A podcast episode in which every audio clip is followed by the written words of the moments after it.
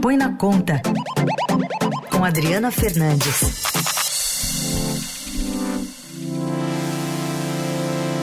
Hora de falar de economia, direto de Brasília com Adriana Fernandes. Oi, Adri, bom dia. Oi, Heisen, bom dia a você, bom dia, ouvintes. Hoje você traz já um passo além após a aprovação da reforma tributária pela Câmara. Já tem contas sendo feitas, Adri, sobre o impacto na arrecadação e no crescimento da economia. Que contas são essas? Em primeiro lugar, a, a, a alíquota, né, da, as contas, as primeiras contas que estão sendo feitas em relação à alíquota, afinal de contas, qual será a alíquota do novo imposto, tanto do governo federal, a, que vai reunir né, os impostos do governo federal, que será chamado de CBS, tanto do, do, do IBS, Imposto sobre Bens e Serviços, que vai reunir a alíquota para reunir os impostos dos estados e dos municípios. Como houve um monte de exceções no final, na reta final, Heisen, a alíquota é uma incógnita. Sem essas exceções, o que se esperava era 25% é, de uma alíquota global dividida entre eh, todos esses impostos. Ah, o que está sendo feito conta também é o impacto da, da, da, da, da reforma na economia brasileira. A expectativa é que tenha traga, a reforma traga, já antecipe investimentos, mesmo que ela não esteja ainda completamente implementada, que antecipe investimentos, sobretudo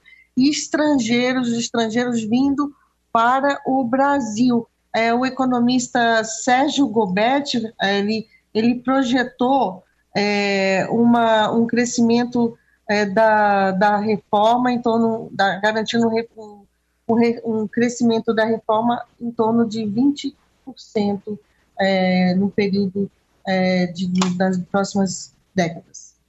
Bom, e aí tem as contas que vão da mais conservadora a mais otimista, mas otimista até fala em 2 trilhões e, e meio?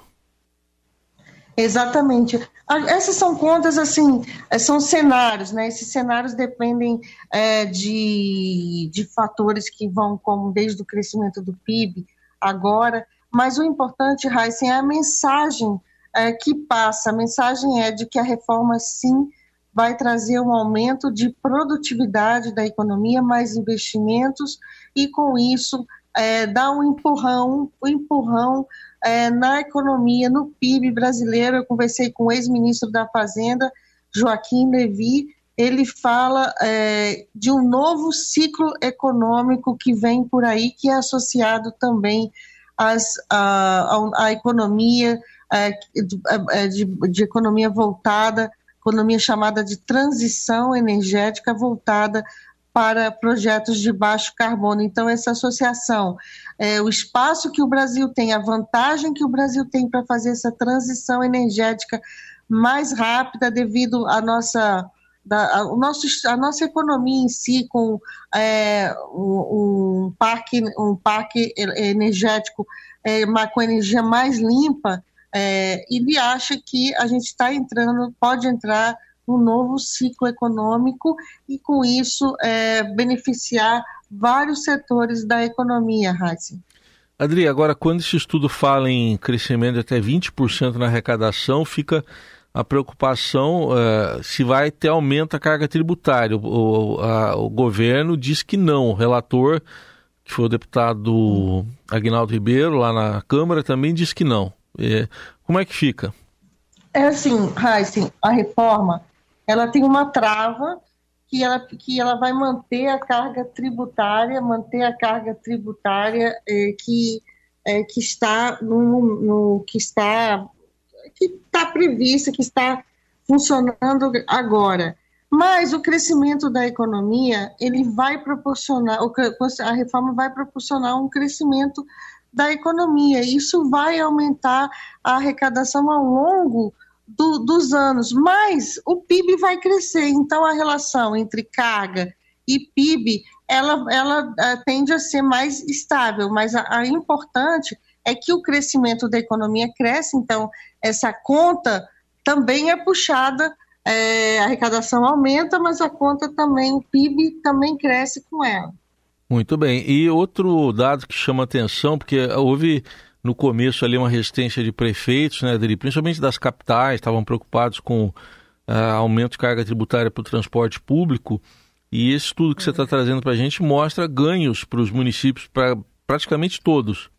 Ganhos, mas os municípios não tiveram, não ganharam, não, não foram atendidos em toda a demanda. Essa, essa que você acabou de falar não foi, não foi atendida. Eles queriam mais uma taxação para financiar o transporte público, não conseguiram.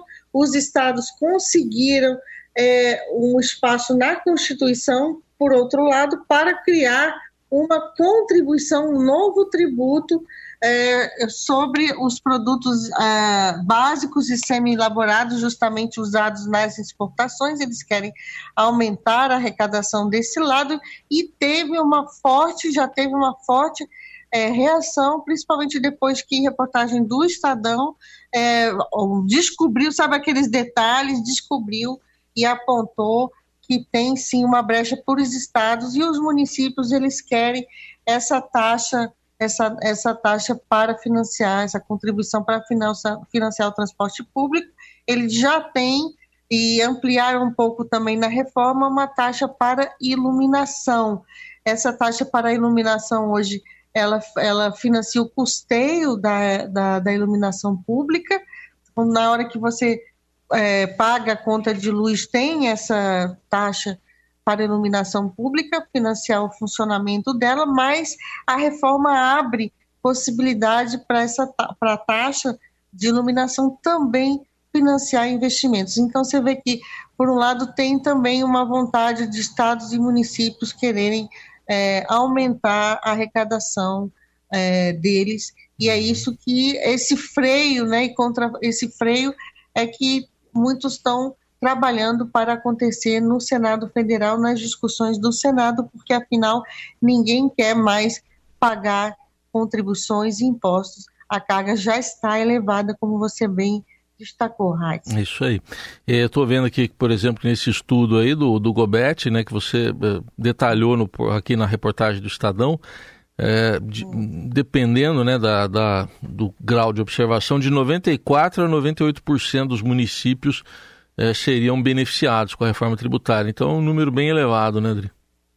É um número bem, bem elevado, eles foram, eles se manifestaram muito contra, é, principalmente as grandes capitais, mas o, o, estudo do Gobet, que é um economista é, bastante renomado, principalmente nessa questão de cálculos, né, cenários, e tem ajudado, ele é da, do governo do Distrito do Rio Grande do Sul, e tem ajudado a equipe do Bernardo Api, é, mostra que é, a reforma tem, ela traz mais ganhos para o país, e é isso que está esse. É, não sei se você está vendo, Heisen, no final de semana, na sexta-feira, todo mundo falando de reforma tributária. Quando é que você aí na rádio viu isso acontecendo, né? Assuntos tributários estão na, na ordem do dia, e isso eu também considero algo muito importante que aconteceu, esse estalo né, com a reforma, com a aprovação da reforma tributária, a expectativa é que no Senado a sociedade também é, se movimente e participe mais, porque a reforma tributária vai mexer com a vida de todos nós, não só das empresas, é. dos estados e municípios, mas de nós, contribuintes, que na ponta é o consumidor final que paga esses tributos que incidem sobre bens e serviços e é que estão sendo alterados pela reforma, pela primeira etapa da reforma que aprovou na Câmara e volta e vai agora para o Senado Federal. Aproveitar para chamar a atenção do nosso ouvinte, nosso ouvinte, que a Adri também está no podcast Estadão Notícias de hoje, é, aqui com o Emanuel Bonfim, já está lá disponível no portal do Estadão, também se encontra todas as plataformas de streaming. E aí você comenta lá, queria que você falasse um pouquinho aqui para nós também, sobre o, o, ministro Fernando Haddad, né, que você conversou com o Emanuel sobre isso, essa força política que ele ganhou com a reforma tributária sendo aprovada. É, o ministro ele não teve uma participação nos holofotes, né, do lado de fora, é, tão, tão forte porque havia aí uma questão de não atrapalhar é, o, a condução da reforma pelo presidente da Câmara, Arthur Lira, mas de fato ele conseguiu, ele está conseguindo emplacar a sua agenda econômica. O arcabouço fiscal aprovou o CARF, que todo mundo achava as mudanças no CARF, que é o tribunal administrativo em que os contribuintes podem recorrer é, de decisões da Receita Federal, um projeto importantíssimo para a agenda dele, também está prestes a aprovar na volta do recesso o arcabouço fiscal, que é a nova regra, a nova, regra para as contas públicas, e agora a reforma tributária no primeiro turno, ele conseguiu emplacar essa agenda e está ganhando aí a simpatia é, do mercado financeiro, é, com, com, é, tem um ponto também que ele, Haddad, na semana passada, havia uma preocupação de um para as contas públicas de uma nova rodada de incentivo para os automóveis. Ele disse não na semana passada e está tocando aí a sua agenda e se equilibrando é, em, com um governo que tem uma política de aumento de gastos e ele que está trabalhando para é, conter essa expansão do, dos gastos e entregar no ano que vem a meta é, de zerar o déficit das contas públicas, essa, aí sim vai ter que mostrar o que vem, e é isso que eu e Emanuel vamos falando ao longo do podcast. Convido a todos é, para ouvir o podcast do Estadão com o Emanuel. Então tá aí, convite para você que nos ouve, tá lá no estadão.com.br também nas plataformas digitais de áudio. E com a gente aqui, a Adri está às segundas, quartas e sextas no Jornal Eldorado. Adri, obrigado, boa semana, até quarta. Obrigado, até quarta, Raíssa.